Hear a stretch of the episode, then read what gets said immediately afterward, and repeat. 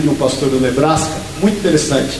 E um menino que, que teve uma experiência de quase morte, ele falou assim: que no céu todo mundo tem 30 anos. Eu tive, na época, um sonho com meu pai com aproximadamente 30 anos. E daquela época comecei a falar: oh, no céu todo mundo tem 30 anos. Eu, quando vi o filme, então, aí que eu desatei a chorar. A gente estava no avião, mó. Mas, meu irmão, não desista, minha irmã, não desista dos seus, não desista dos seus filhos, não desista dos seus pais, eles vão ser salvos, é uma promessa do Senhor. Amém? Nós cremos no Senhor Jesus e será salvo a nossa casa. Nós é a nossa casa. Não desista. Amém? Vamos ficar em pé em nome do Senhor. Nós temos lido sempre esse mesmo trecho já pela quinta semana que eu estou ministrando acerca desse assunto.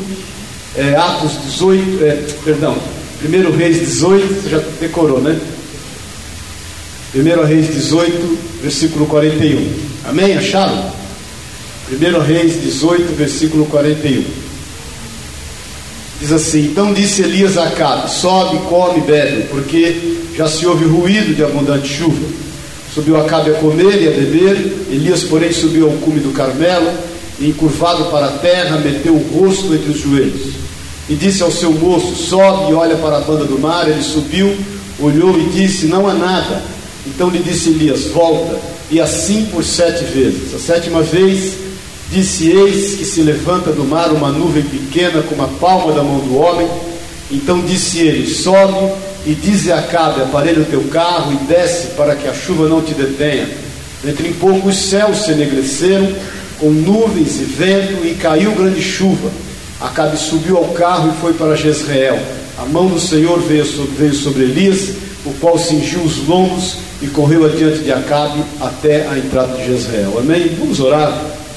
Pai, a tua palavra, sabemos que o Senhor vela por ela de dia e de noite, e nós, Deus, entramos na tua presença para que o teu Espírito Santo tenha total liberdade de ministrar os nossos corações, que ela seja novamente um rema do Senhor, que ela venha, Pai, revelada a nós segundo a tua vontade, para que nós tenhamos, Pai, é, cada vez mais a certeza de estar no centro dessa tua vontade boa, perfeita e agradável. Pai, ela é luz para os nossos olhos e lâmpada para os nossos pés. Pai, nós nos prostramos mediante a autoridade da tua palavra e somos desejosos do Senhor, Deus. Nós levamos cativo o nosso entendimento em Cristo Jesus e declaramos a tua liberdade, Espírito Santo. Repreendemos como teus filhos, na autoridade que o Senhor nos deu, tudo que não é teu, tudo que não pertence a ti, que quer opor-se à tua palavra, nós repreendemos e rejeitamos em nome de Jesus e declaramos a tua liberdade em nós, Senhor. Amém e amém. Amém? Pode sentar. Você já deu um abraço para o irmão? Se não deu, dá um abraço nele. Fala, meu irmão, o Corinthians ganhou hoje, a vida é isso. De vez em quando eles ganham, a maioria das vezes eles perdem, mas o Palmeiras está em quarto lugar, está tão bonito. Amém? Glória a Deus, Deus é bom, queridos. Nós temos meditado esses dias acerca desse momento na vida de Elias. Não deve ter sido fácil, porque Elias ele libera a palavra profética que o Senhor havia anunciado depois de três anos e seis meses que haveria de chover. E ele não só libera a palavra, como ele sobe no monte e vai orar. E eu tenho te falado insistentemente, irmãos. Nós sabemos daquilo que Deus vai fazer, mas nós precisamos pagar o preço, nós precisamos buscar a face de Deus, nós precisamos orar. E muitas vezes, embora sabendo que Deus é fiel para cumprir aquilo que Ele prometera e aquilo que foi profetizado a nós, nós, obviamente, passamos por nuances na nossa vida, são os nossos sentimentos. Eu fico imaginando o que passou no coração de Elias, porque por, sete, por seis vezes aquele moço voltou e falou: Elias, você está orando, bacana, a gente sabe que Deus vai fazer, mas eu não estou vendo nada. Então, muitas vezes na nossa vida, a gente sabe que Deus vai fazer, nós cremos até o último instante, testemunho da Eliane, até o último instante ela creu e a mãe entregou ali a vida para o Senhor, o que faz com que o coração dela esteja alegre, né? E bem-aventurados aqueles que morrem no Senhor, dizem Apocalipse, que eles descansam das suas fadigas e as suas obras o acompanham está com o Senhor, glória a Deus por isso, mas até que a promessa se cumpra, até que chova, nós temos que pagar o preço. Então nós temos aqui esses dias, né, hoje já é o quinto culto em relação a isso, meditado acerca disso. Eu entendo que Elias, para ficar firme ali no propósito de Deus para a sua vida, eh, foi a primeira ministração que nós meditamos, ele se apegou à palavra de Deus. É extremamente importante nós nos apegarmos àquilo que diz a palavra de Deus. Ele se apegou fielmente a palavra que o Senhor havia dito que queria chover. Não se aparte do livro desta lei, diz em Josué 1, no capítulo 8, e faz conforme tudo nele está escrito. Amém? Para que os teus caminhos sejam próximos. O segundo dia, nós meditamos que ele não só se apegou à palavra, mas ele se apegou aos feitos de Deus. Nós precisamos nos apegar àquilo que Deus já tem feito, queridos. Você já viveu tantos milagres. E a Bíblia não fala de milagrinho e milagrão, a Bíblia fala de milagre. A tua vida é um milagre. E aquele que começou a boa obra é fiel para terminá-la. Amém, querido? Então Elias, eu creio que ele, ele perseverou ali em estar orando. Na segunda vez que aquele moço falou que não, não via nada, ele ficou firme no Senhor, porque ele se lembrou de todos os feitos do Senhor. Depois, a terceira vez que aquele moço vem e fala de novo: Olha, não tenho notícia nova para te dar, eu tenho só notícia velha. E a notícia velha, muitas vezes, ela vem acompanhada de potencialização, né? Porque quanto mais velha é acerca de não haver uma mudança, mais a gente fica desanimado muitas vezes. Mas eu creio que Elias tinha uma grande visão de batalha espiritual. Ele sabia que Satanás já havia sido derrotado. Um pouco antes, ele derrota os sacerdotes ali de Baal, no mesmo Monte Carmelo. Se você ler um pouco antes, no capítulo 18, ele tinha uma visão de batalha espiritual. Ele sabia que precisava vencer o mundo. E nós precisamos vencer o mundo, querido. Nós temos um inimigo que ele, ele age de forma sutil, é um inimigo poderoso, nós não podemos desprezá-lo, mas ele está vencido pelo poder e o sangue de Jesus Cristo. Amém, queridos? Você crê nisso? Diga amém. amém. Mas nós temos um outro grande inimigo que é o mundo. João 17, o Senhor fala que nós estamos no mundo, mas não somos dele. Ele mesmo fala em João 17 que esse mundo nos odeia. Então nós temos que entender que a nossa luta contra o mundo se dá em todos os dias, em toda hora, em qualquer lugar. Mas nós somos sal da terra e nós somos a luz desse mundo, amém, querido? Então é uma luta, é constante essa luta, mas nós somos vencedores em nome de Jesus. Ele tinha também uma grande noção de batalha espiritual acerca de si mesmo. Porque se há um grande inimigo a ser vencido, é você. Você precisa ser vencido em nome de Jesus. Satanás está vencido pelo poder do nome de Jesus e o sangue do Senhor. Amém, querido? Nós precisamos nos vencer a cada dia. É necessário que você diminua para que o Senhor cresça em ti. É extremamente importante nós termos essa visão, nós nos vencermos, nós nos posicionarmos debaixo da palavra de Deus em obediência, para que nós não andemos na lógica do homem para que nós não andemos na lógica do nosso expertise, do nosso know-how, daquilo que diz, aquilo que está no nosso coração, mas que nós andemos firmes no que diz a palavra de Deus e você pode ter certeza que você vai ser vitorioso em nome de Jesus. Amém, querido? Depois dessa quinta-feira, foi o quarto dia que nós estivemos juntos. E eu creio que a cada vez que ele ouvia a notícia de que não havia nada, cada vez mais ele cria que estava próximo da bênção e da vitória. Nós meditamos até em Neemias e é extremamente importante que a gente esteja sabendo, irmãos, que por mais que as notícias não sejam boas, o tempo de Deus está se cumprindo. Amém, querido? Deserto não é um lugar de permanência. Deserto é um lugar de acampamento. Nós entramos e nós saímos. O deserto tem dia e hora para começar, mas ele tem dia e hora para terminar. Elias estava ali orando, ele cria que a cada momento a bênção estava mais próxima, porque o Senhor já havia falado: é o seguinte, cessou o tempo da seca. Então não sei que tempo de seca ou qual momento que você está vivendo, eu sei que ele tem dia e ele tem hora para acabar em qualquer área da tua vida. Crê no Senhor Jesus e verás a glória de Deus. Amém, querido? O Senhor fala isso para Maria quando ele vai ressuscitar Lázaro lá em João 11. Nós temos que crer nisso. E hoje, eu quero meditar com você porque eu creio que Elias, ele não se demovia. Porque uma vez nós entendendo que a palavra de Deus vai se cumprir, uma vez nós entendendo que nós temos nos apegado aos feitos do Senhor, uma vez entendendo que há uma guerra, há uma batalha, nós temos guerreado, uma vez entendendo que cada dia nós estamos mais próximos do cumprimento da bênção, quando há situação de desafio, nós devemos prevalecer, querido. A gente deve perseverar. A nossa vida ela é feita de opções. Você já percebeu que você passou a vida tendo que tomar decisões? Muitas vezes nós temos dificuldade em tomar decisões em função de tantas decisões que nós já tivemos que tomar. Você cresceu e teve que tomar a decisão dos amigos que você ia andar na escola. Muitas vezes você tomou a decisão errada. Paz o Senhor. Ou os amigos tomaram a decisão errada e andando com você. Mas você passou uma vida toda tomando decisão. Depois você queria, é, você tinha que decidir para qual escola que você ia inclinar o seu coração, que faculdade você ia fazer. Eu não fiz faculdade porque eu só tinha uma opção: ou eu trabalhava ou eu estudava. Então eu tive que trabalhar e me arrependo. Mas eu, quantas vezes eh, eu fiquei buscando diante de Deus um entendimento para estudar aquilo que certamente me cabia. Eu acabei estudando comércio, estou na vida até hoje, vendendo óculos há 30 e poucos anos e não tenho do que reclamar para a honra e para a glória do Senhor. Mas é uma parte da nossa vida que nós ficamos muitas vezes é, cheios de dúvidas nos nossos corações. Você teve que tomar a decisão quem você ia casar, quando casou. Paz o Senhor se você ia levar avante esse namoro. Agora muitos têm que tomar a decisão para ficar casado.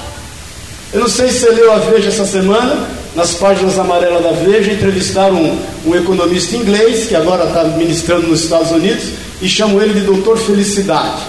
E ele fala uma série de coisas acerca de atitudes que tem que ser tomada para que a pessoa seja feliz. Uma das coisas que ele fala é o seguinte: se você está mal casado, larga logo e vai tocar a vida, porque você tem que buscar a sua felicidade.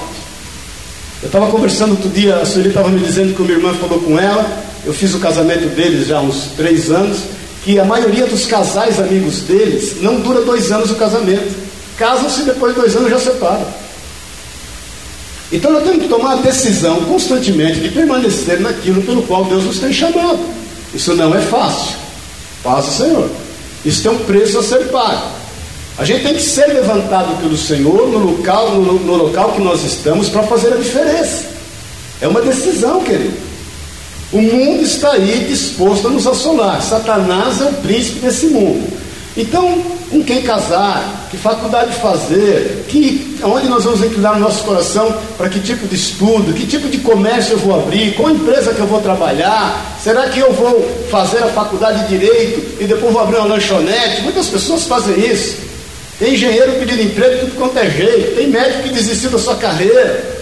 Mas a nossa vida, ela é feita de opções. Então eu creio que Elias, naquele momento, ele fez a opção de permanecer orando. Ele não aceitava que ainda não houvesse chuva.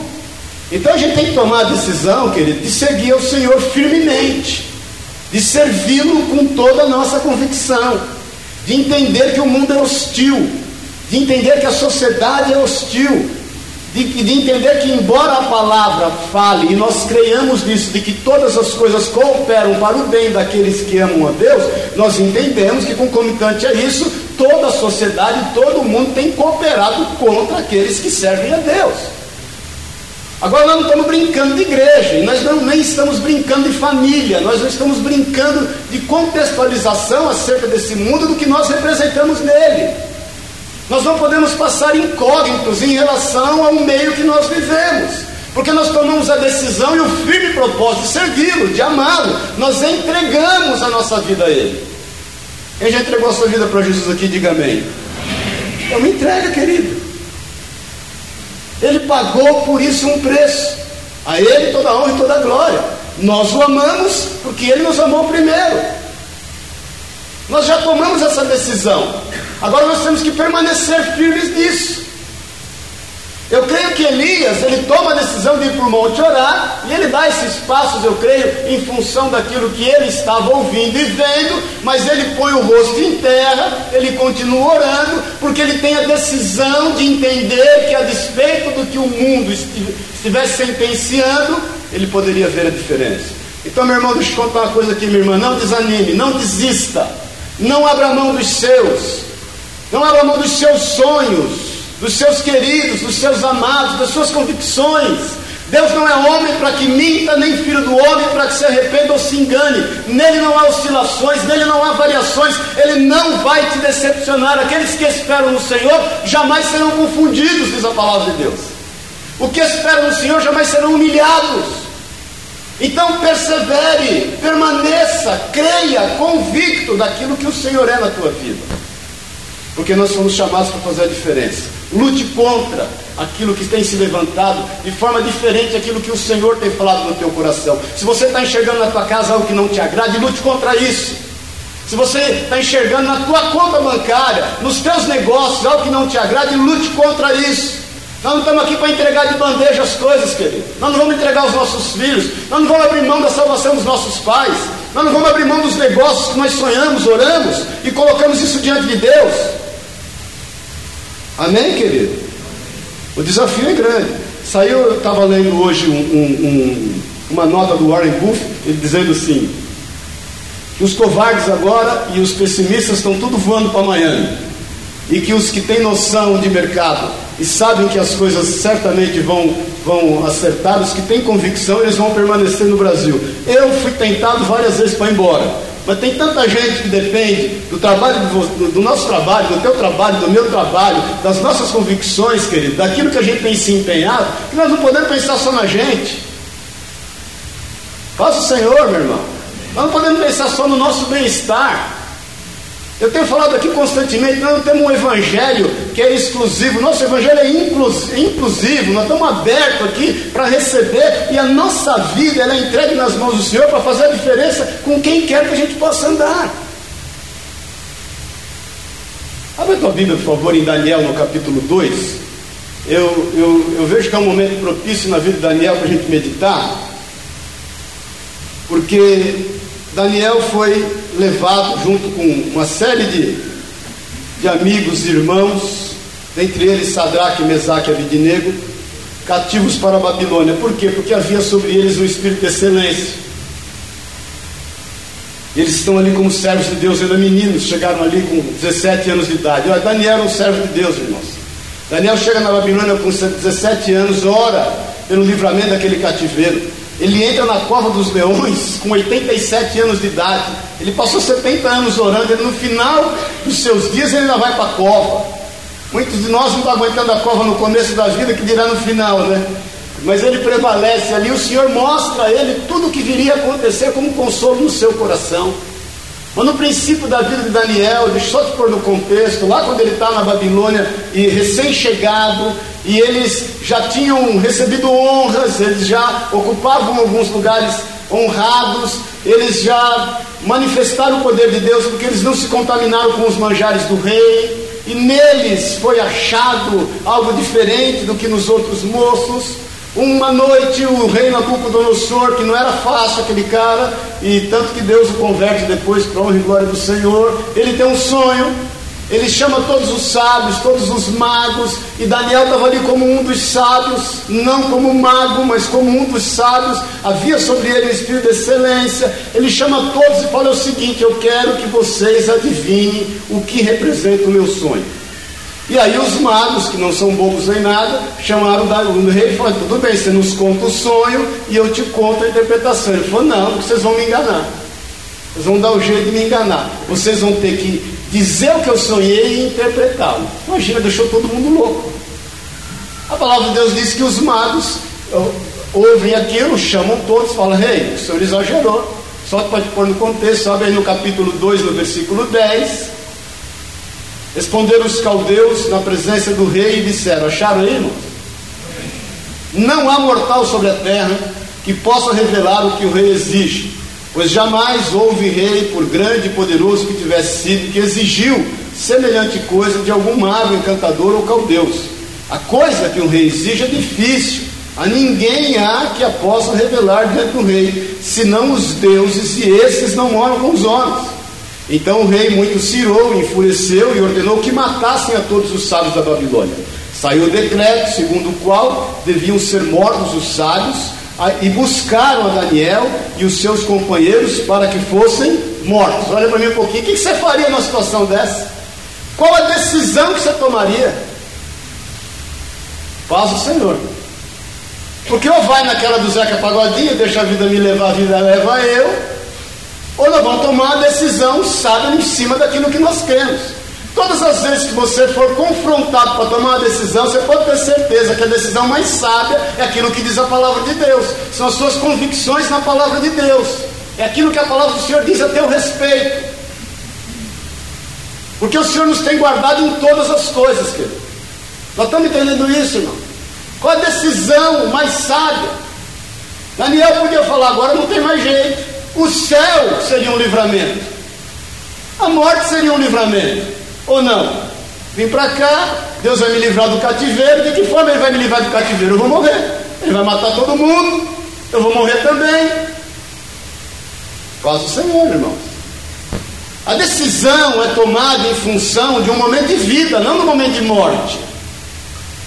A morte seria uma desistência.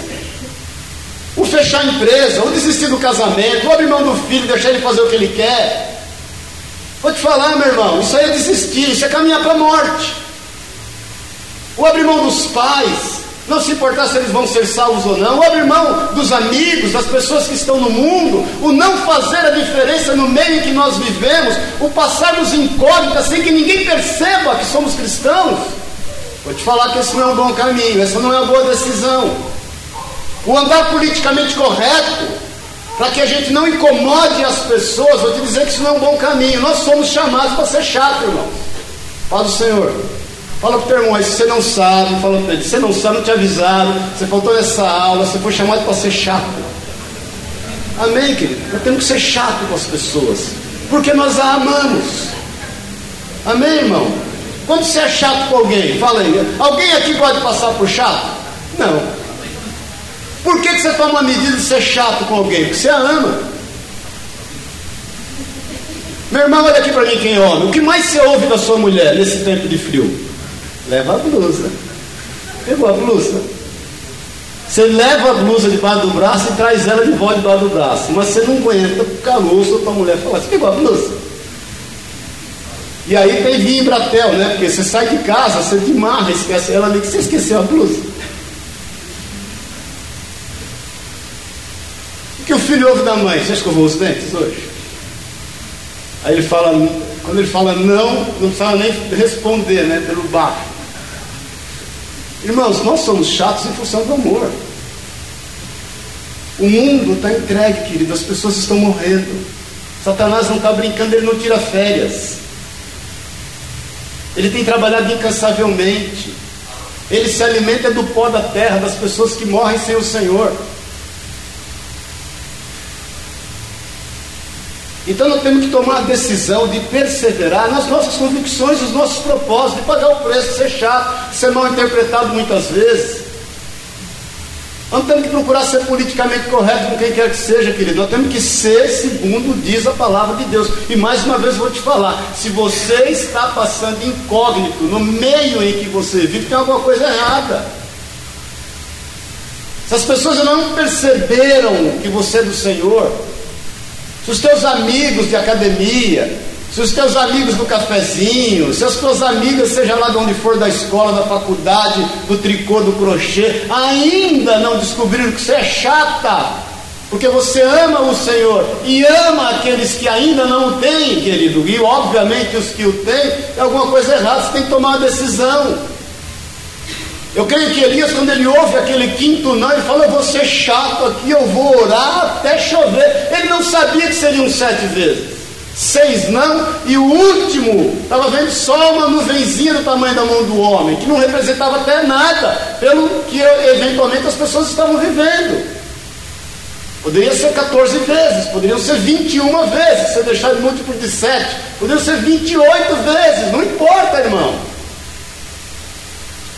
Então Daniel ele toma uma decisão, ele está correndo risco de vida, todas as pessoas estão correndo risco de vida. Ele sabia que Deus tinha algo a fazer através da vida dele da Babilônia. Não era na Babilônia, não era hora dele entregar os pontos. Não era hora dele baixar a guarda. Ele sabia que havia um propósito de Deus. E que o Senhor fala a respeito daqueles que são nascidos do Espírito, aqueles que são nascidos do Espírito são como o vento, não sabe onde vai nem de onde vem. Então Daniel sabia disso. No versículo seguinte, no versículo 14, então Daniel falou, achou aí, está lendo aí? Avisada e prudentemente Arioque, chefe da guarda do rei, que tinha saído para matar os sábios da Babilônia, e disse a Arioque, encarregado do rei, por que é tão severo o mandado do rei? Então Arioque explicou o caso para Daniel. Daniel queria saber das coisas, irmão, deixa eu contar uma coisa, queria saber dos assuntos, se intere das coisas. Amém, irmão? A gente não é massa de manobra. Nós somos o povo a quem Deus libertou e verdadeiramente nós somos livres. O apóstolo Paulo fala que nós temos que conhecer essa palavra, para que se alguém estiver pregando o evangelho diferente daquele que esteja escrito aqui, ainda que seja um anjo, seja ele anátema, maldito. Então Daniel dá um primeiro passo em função da sua decisão, ele fala, eu quero saber exatamente o que está acontecendo. Irmão, problema foi feito para ser enfrentado. Problema foi feito para ser encarado e vencido em nome de Jesus. Ele toma uma decisão pela diferença e em função do que ele, da convicção dele no Senhor, e ele quer saber do que está acontecendo. Me explica aqui direitinho, que eu sou meio lerdo para entender. Desenha que eu quero entender. Arioque explica para Daniel, e Daniel, depois da explicação, ele toma uma decisão. Foi Daniel ter com o rei. Foi lá bater. Você sabe o que é isso, irmão? Nabucodonosor era atrapalhado das ideias. O Senhor, para ministrar o coração dele, deixou ele andando igual animal de quatro patas, sete anos no meio da floresta. Senão o coração dele ia se converter ao Senhor. Depois ele sai daquele estado bestial, literalmente ele fala: Agora eu sei que o Senhor é Deus. Só para você ter uma ideia, como foi a forma que o Senhor encontrou de falar com Nabucodonosor. Então Daniel vai lá, moço ainda, e fala: Cadê eu quero conversar com o rei? Olha que é. Situação é essa? O que está acontecendo que Deus não pode agir? E eu te pergunto, meu irmão, o que está acontecendo na tua vida que o Senhor não pode agir? Será que as mãos dele encolheram? Os olhos fecharam, os ouvidos tamparam, a boca não abre mais, o céu tornou de bronze. Faz o Senhor, quem está vivo, diga amém aí, irmão. Eu quero falar com o rei. No versículo 16 foi Daniel ter com o rei e lhe pediu designasse tempo. E ele lhe revelaria a interpretação. Olha aqui para mim, quantos de nós estamos dispostos a correr esse risco? para dizer a quem quer que seja assim: o meu redentor vive e vive para sempre. Quantas vezes você tem orado por um enfermo na convicção que o Senhor pode curá-lo? Ou você ora para cumprir tabela? Faz o Senhor, irmão. Precisa orar lá, pelo menos, bater o cartão de oração, senão vai pegar mal, né? Quantas pessoas nós temos falado do amor de Deus, crendo que ela pode e vai ser transformada? Nossa Senhor, ou a gente fala para cumprir tabela, ou oh, mais um, senão sangue, aí vem aquele aspecto religioso, não, sangue, o Senhor vai derramar o sangue do pecador sobre a minha vida. Não é isso não, irmão, nós não andamos por medo, nós andamos por convicção. Então ele toma a decisão de permanecer fiel às suas convicções, falando, rei, hey, diz aí meu irmão, que eu sei que o Senhor vive, eu sei que pode haver uma solução, pelo menos tentar eu vou. E eu te falo constantemente: é melhor você tentar e errar do que você não tentar, também não errar e ficar por isso mesmo.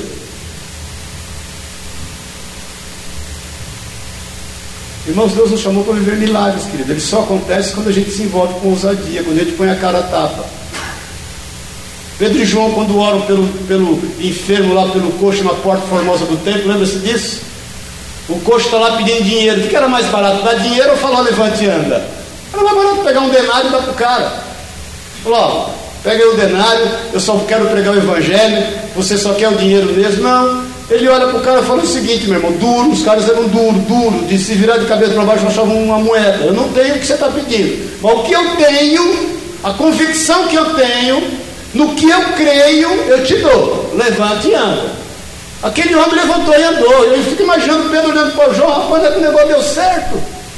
Olha agora, o que a gente faz agora? Eles se levantaram com ousadia e intrepidez, pregaram a palavra, três mil se converteram. E sabe o que aconteceu com eles? Foram presos, humilhados, levaram chibatada, foram pressionados. Quantas vezes a nossa oração, Senhor, misericórdia, ter dado testemunho do Senhor, ter falado do seu amor, por que tanta perseguição? Ó dias, ó céus, ó azar, tudo errado comigo. Senhor, põe os olhos do irmão do lado, a puxa só do meu lado, irmão, para com isso, querido. Ele sabe os nossos limites, não há tentação que venha sobre vós que não seja humana, mas ele é fiel e abre uma porta para que por ela se escape, 1 Coríntios 10, 13. Nós estamos entendendo isso? Então tenha convicção de que Deus vai mover o milagre. Fale desse milagre de dia e de noite. Não desista das suas convicções. Creia no Senhor teu Deus. Ele fala fazer prova de mim. Isso não dá, não é em relação somente à questão de dízimo e oferta, querido. O provar de Deus não é pô-lo prova. O provar de Deus é experimentar que Ele é bom, que Ele é fiel, que a sua, que a sua misericórdia se renova a cada manhã, que Ele é uma, a sua misericórdia é o motivo de nós não sermos consumidos. E glória a Deus que Ele não nos trata segundo as nossas concupiscências e pecados. Ele é o ar que nós respiramos, querido. Ele é a essência da nossa vida. Ele nos tem preparado lugar. Jesus está voltando, irmãos. Jesus está voltando, queridos. Os sinais são evidentes. O cenário está preparado. Muitas vezes nós oramos, hoje mesmo eu estava orando, Senhor, volta logo, Senhor, em nome de Jesus. Tem hora que não é fácil. Amém, irmão? Isso é normal. Mas Daniel tem uma, uma convicção e ele toma uma decisão: é o seguinte, vamos para a luta. O play, agora é para brincar. Não quero saber quem atirou o piano. Agora é o seguinte, nós vamos enfrentar. Então, antes de nós seguirmos aqui, deixa eu te perguntar uma coisa. Você não acha que às vezes nós desistimos com muita facilidade e entregamos o ponto com muita facilidade? Hã? O inimigo é sujo, fica nos lembrando das nossas derrotas. Essa semana o que eu mais ouvi, sabe o que foi? Ah, 7 a 1 da Alemanha, fez um ano. Ninguém aguenta mais ouvir isso. O inimigo é sujo, irmão. Ele quer lembrar das derrotas, não quer lembrar da vitória. Então você não acha que você tem aberto mão com muita facilidade, querido? Por isso que eu creio eh, nessa, nesse sentimento que poderia haver ali. Isso, nós estamos conjecturando acerca do que passava no coração de Elisa. A Bíblia não diz o que, o que ele sentia, nós estamos conjecturando. Mas eu creio que para ele ficar ali pagando o preço, ele tomou a decisão convicta de que Deus o honraria. Então eu te desafio esta noite em nome de Jesus. Tome uma decisão entendendo que o Senhor vai te honrar. Ele vai te honrar. O Senhor não te colocou a nenhum tipo de prova para você ser humilhado. Ele se sujeitou a qualquer tipo de situação para você ser aprovado. Ele tem uma relação conosco de amor. Ele tem conosco um plano de eternidade, Ele nos tem preparado lugar. Deus não está brincando conosco, querido. O Espírito Santo que habita em ti não está brincando com a tua vida. Ele é que te convenceu do pecado, da justiça e do juízo de Deus com firme propósito de completar em ti todas as coisas. Nós estamos crescendo até a estatura do varão perfeito. O Espírito de Deus se movia sobre a face da terra, que era sem forma e vazia. Ele já tinha um movimento sobre a terra. Imagine sobre nós, que temos forma e não somos vazio. Em aspecto algum, nenhum daqui é vazio. O Espírito de Deus se move na nossa vida, irmão. Você pode crer nisso, querido. Então vai para o risco. Desce para o player. Não vem chorar as mágoas de que está difícil. Você pode compartilhar que está difícil, mas você vai desabafar o seu coração, nós vamos orar junto, e o Senhor vai te fortalecer em nome de Jesus. Amém, querido? É a palavra dele que diz isso. Ele te colocou num alto retiro. Você pode abrir a tua boca com liberdade, você pode compartilhar com liberdade, mas você deixe também a liberdade do Espírito Santo de fazer convicto da vitória dele. Então Daniel chama o rei, ele vai, bate na porta do rei, nós estamos falando de um moço e fala: Rei, é o seguinte, vamos para a briga. O senhor pôs a música na vitrola, nós vamos dançar. Se é samba, é samba, se é forró, é forró, se é chachado, não tem problema. Se é tango, nós vamos dançar agora, porque eu creio num Deus que é soberano. Amém, querido? Então vamos encarar, seja qual for aquilo que está disposto a nós encararmos. Porque Deus vai te dar vitória. Amém, irmão? Versículo 17, então Daniel foi fazer o quê?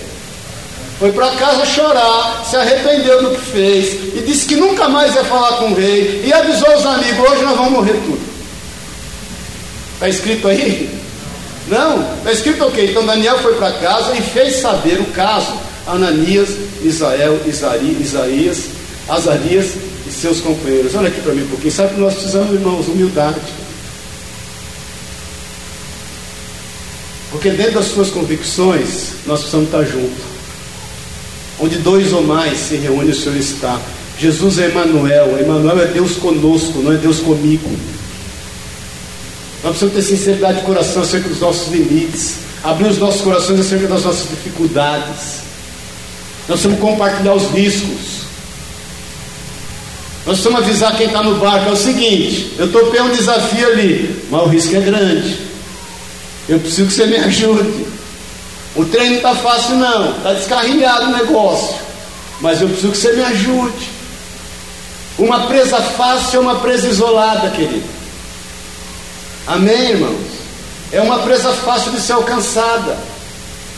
Então Daniel sabia disso, ele veio para Sadraque, Mesaque e e falou o seguinte, irmãos, deixa eu contar uma coisa para você aqui, temos um problema, mas temos uma grande oportunidade de ver Deus agir na nossa vida. Então conte o coração dos irmãos, querido. Eu li aqui quinta-feira em Hebreus 10, quando o autor de Hebreus diz que nós não podemos nos deixar levar, como muitos têm se deixado levar, de não nos congregarmos. Nós precisamos congregar, nós precisamos estar juntos. Outro dia o irmão me procurou e falou: ah, Eu vou sair da igreja. Eu falei: Irmão, por quê? É porque eu não vou na igreja, as pessoas ficam me perguntando: Por que você não foi? O que está acontecendo com você? Eu falei: Isso deixa, eu entender, você está me deixando louco. Quer dizer, se você não vai, ninguém pergunta, você acha ruim porque ninguém está dando bola para você. Agora, você não vai, as pessoas perguntam, você acha ruim porque estão cuidando da tua vida? Quer dizer, você está achando ruim por ser amado por Deus? Você está achando ruim porque Deus está te amando através da vida das pessoas? Que negócio é esse, meu irmão? Sinceramente, eu, eu levantei e fui embora. Quando você vai? Vou embora.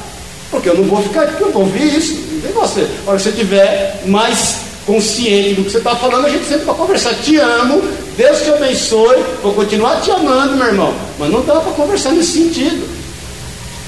Não vivemos um evangelho egoísta, querido, em todos os aspectos. Nós temos que compartilhar as nossas dores, compartilhar as nossas bênçãos. Eliane sai lá, olha, nem, nem da congregação ela é. Ela vem aqui buscar um refúgio, encontra aqui um refúgio, vive um milagre de Deus. Podia estar chorando o luto da mãe, vem aqui agradecer a igreja pelas orações. Isso é de Deus, isso é compromisso. Então, quer ter bom êxito na tua vida? na multidão dos conselheiros a prosperidade. Compartilhe. Se só você tiver certo nas suas, nas suas opções, é melhor você parar para pensar um pouquinho e ceder. Amém, queridos? Essa é a nossa realidade. Então Daniel busca eh, conforto no meio dos irmãos e busca compartilhar com eles as suas opiniões.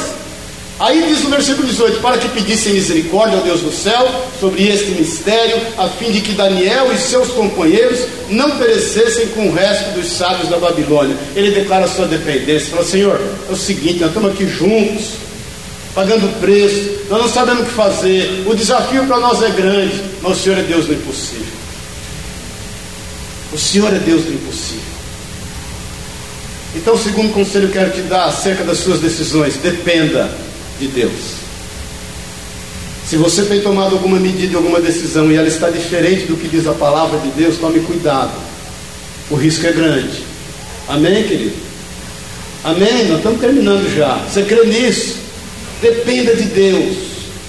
Porque você dependendo de Deus, vai vir em teu auxílio a resposta certa. No versículo seguinte, diz, versículo 19: Então foi revelado o mistério a Daniel, numa visão de noite. Daniel bendisse ao Deus dos céus. Então, abre rapidamente a Bíblia em Salmo 25. Eu quero ler alguns versículos com você no Salmo 25. Deixa aberto aí em Daniel.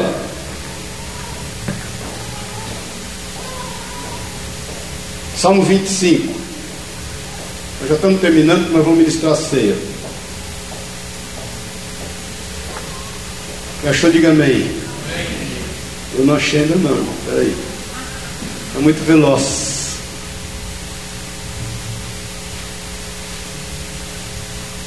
Presta atenção no que eu vou ler aqui com você. Versículo 1. A ti, Senhor, elevo a minha alma. Deus meu, em ti confio. Não seja eu envergonhado, nem exultem sobre mim os meus inimigos. Com efeito dos que te esperam, ninguém será envergonhado. Envergonhados serão os que sem causa procedem traiçoeiramente. Faze-me, Senhor, conhecer os teus caminhos, ensina-me as tuas veredas. Versículo 5: Guia-me na tua verdade, ensina-me, pois tu és o Deus da minha salvação, em quem eu espero todo dia.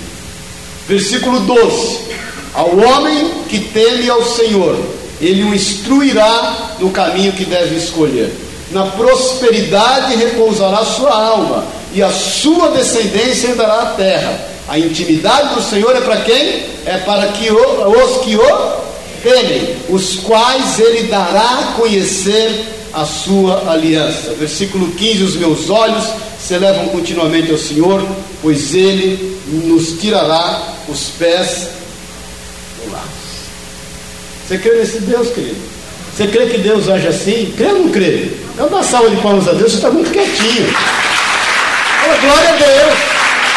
Eu não estou vendido. Amém? Porque às vezes nós temos o sentimento que estamos vendidos, não tem o que fazer. Onde que eu vou recorrer? O que, que vai ser? Irmão, pare e ora. Vai para casa dormir, querido. Deus não dá os seus filhos enquanto dorme? Dá ou não dá, querido? Então vai fazer uma hora de sono. É verdade, irmão. Fala, Senhor, eu confio no Senhor. É o seguinte: hoje eu vou dormir antes que eu faça uma besteira. Porque você dormindo é uma simpatia, irmão. Você dormindo é uma benção. Você não dá trabalho, não fala bobagem, não murmura, não lamenta, né? Não ofende ninguém. Vai dormir, querido. E mas vai dormir lendo o Salmo 25. Põe ele lá, leia, leia, leia, leia e dorme. O que aconteceu? Disse Daniel, oração de Daniel, quando ele tem a revelação. Seja bendito o nome de Deus. Estou lendo o versículo 20 de Daniel 2. De eternidade a eternidade, porque dele é a sabedoria e o poder. É ele quem muda o tempo e as estações, remove e reis e estabelece reis. Ele dá sabedoria aos sábios e entendimento aos entendidos. Ele revela o profundo e o escondido conhece o que está em, está em trevas e com ele mora a luz. A ti, ó Deus de meus pais, eu te rendo graças, eu te louvo, porque me deste sabedoria e poder, e agora me fizeste saber o que te pedimos, porque nos fizeste saber este caso do rei. Você acha que ele chegou como falar com o rei? O rei é o seguinte: senta aí, porque Deus está comigo e agora o Senhor vai se ver comigo. Não é assim não, irmão. Deus dá sabedoria, conhecimento e prazer àquele que lhe agrada. E nós temos que viver aquilo que a gente prega, querido. Amém? Temos que viver. Aliás, a nossa pregação, ela tem que ser consequência daquilo que a gente vive. É diferente um pouco. Porque às vezes nós estamos pregando para querer viver o que nós pregamos. Não é isso não, irmão. Porque rios de águas vivas fluem do nosso interior. A boca fala o que está cheio o coração. Não podemos ter um discurso vazio. Daniel volta para estar com o rei e fala: Rei, é o seguinte, vamos sentar e conversar. Porque Deus é poderoso. Ele compartilha com humildade. E ele quase é seduzido. Nós estamos terminando.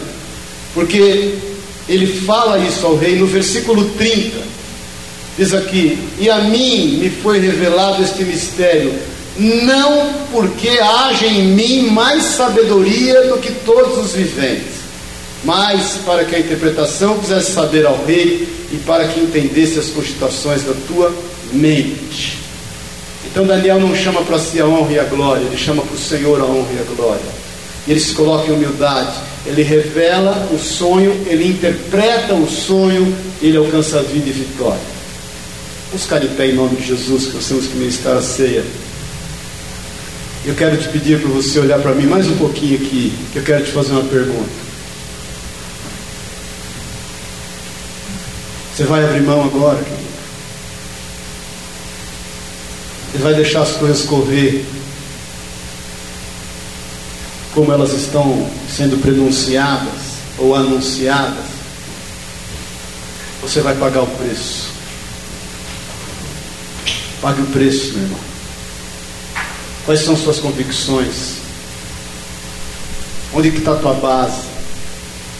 A palavra de Deus diz que nós estamos plantados na rocha.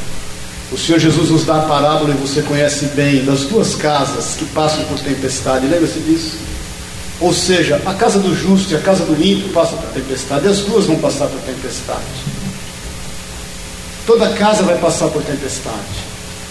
Toda casa vai enfrentar dificuldade e problemas. A única diferença é que a casa do justo não cai. Ela não cai. A casa do justo não cai.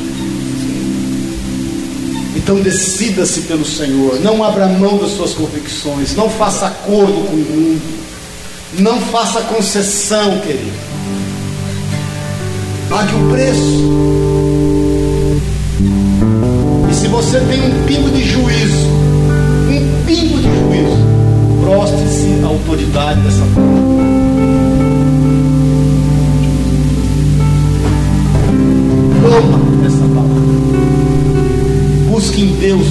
Que todas as tuas decisões sejam pautadas nesta palavra. Por isso que eu creio que, por mais que Elias ouvisse não, ele sabia que Deus ia fazer um milagre.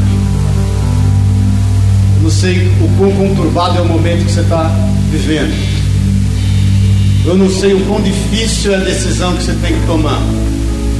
Mas uma coisa eu sei: não há nada demasiadamente difícil para o Senhor nosso Deus. Ele tem o controle de todas as coisas e o domínio de todas as coisas. Eu quero te desafiar a tomar a decisão naquilo que Deus tem falado no teu coração. Creia aqui. Falo para vocês, os jovens: quer ter prosperidade? Esteja no centro da vontade de Deus. Nós somos desafiados a tomar decisões todos os dias. Ore, dependa,